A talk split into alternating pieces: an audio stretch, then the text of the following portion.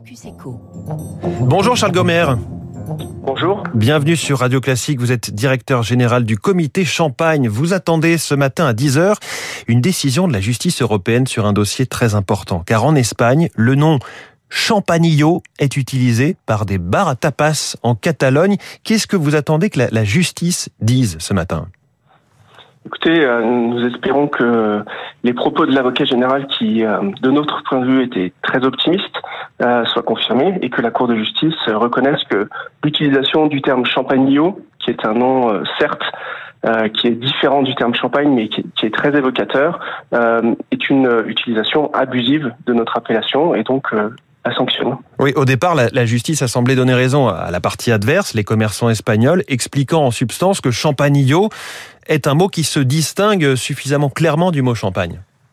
Oui, en effet, ça on n'en a jamais disconvenu. Euh, ces deux mots se distinguent. Cela étant dit, euh, entre la proximité verbale et les éléments visuels qui sont apposés sur l'enseigne, euh, le consommateur est amené à avoir en tête euh, l'image du champagne et mmh. c'est bien ça qui nous pose problème. Alors on parle de cette affaire précise ce matin, mais ce qu'on ne sait pas forcément, c'est que c'est une goutte d'eau dans l'océan des litiges auxquels vous faites face chaque année.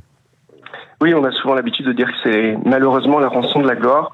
Euh, nous avons à déplorer euh, plusieurs centaines euh, d'usages abusifs de l'appellation champagne un petit peu partout dans le monde et, nous avons une équipe dédiée qui, depuis des années et des années, se bat pied à pied pour préserver le patrimoine de, nos professionnels qui est le nom champagne. Mmh. 5 à 600 nouveaux litiges chaque année, je crois. Exactement. Et, et 1000 dossiers en cours. Et, et c'est vous, la profession du champagne, le comité champagne, qui allez systématiquement vous battre contre ces appellations un petit peu hasardeuses.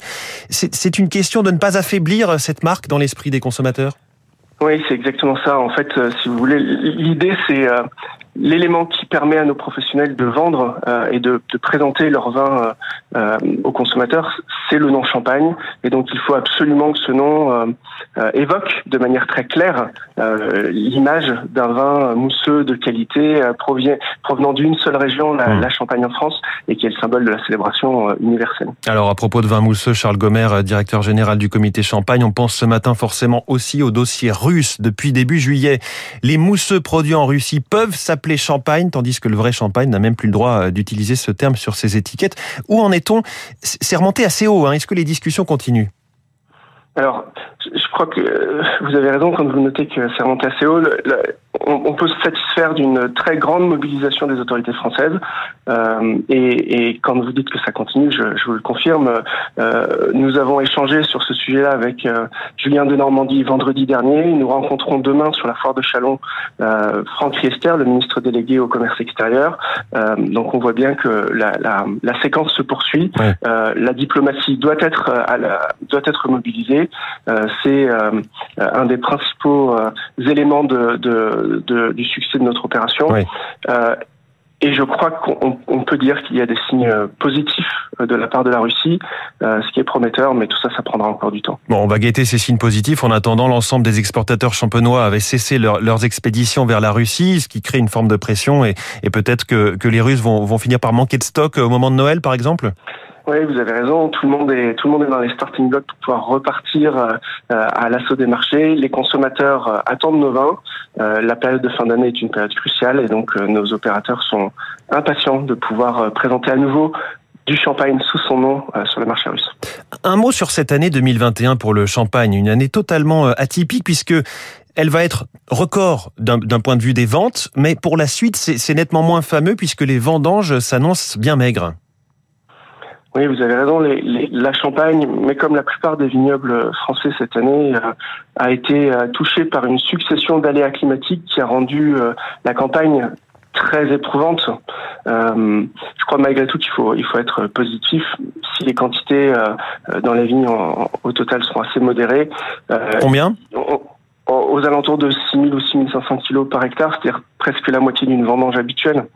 Euh, mais, mais les vendanges ont commencé il y a quelques jours et je crois que euh, la mobilisation de tous les vignerons euh, permettra encore de rentrer euh, une belle vendange, même s'il sera en quantité modérée, euh, pour pouvoir assurer euh, de jolis vins. Et vous avez raison de noter que les expéditions de Champagne se portent bien. nous aurons effacé en 2021 la chute très brutale des expéditions que nous avions subies en 2020 du fait de la crise sanitaire. Fort heureusement, depuis euh, euh, près de 100 ans, les, les championnats ont mis en place un système assurantiel, la réserve, euh, la réserve interprofessionnelle, qui devrait nous permettre d'assurer cette année les, les, les, volumes pour le marché. Merci beaucoup, c'était passionnant. Charles Gomer, directeur général du comité Champagne, invité du Focus Echo de Radio Classique. Je retiens ce que vous nous avez dit sur les signes positifs du côté de la Russie. On va évidemment les surveiller. Merci beaucoup et bonne journée. Il est 6h51 sur Radio Classique, sur Radio Classique, à suivre la planète et Zoom sur un point chaud.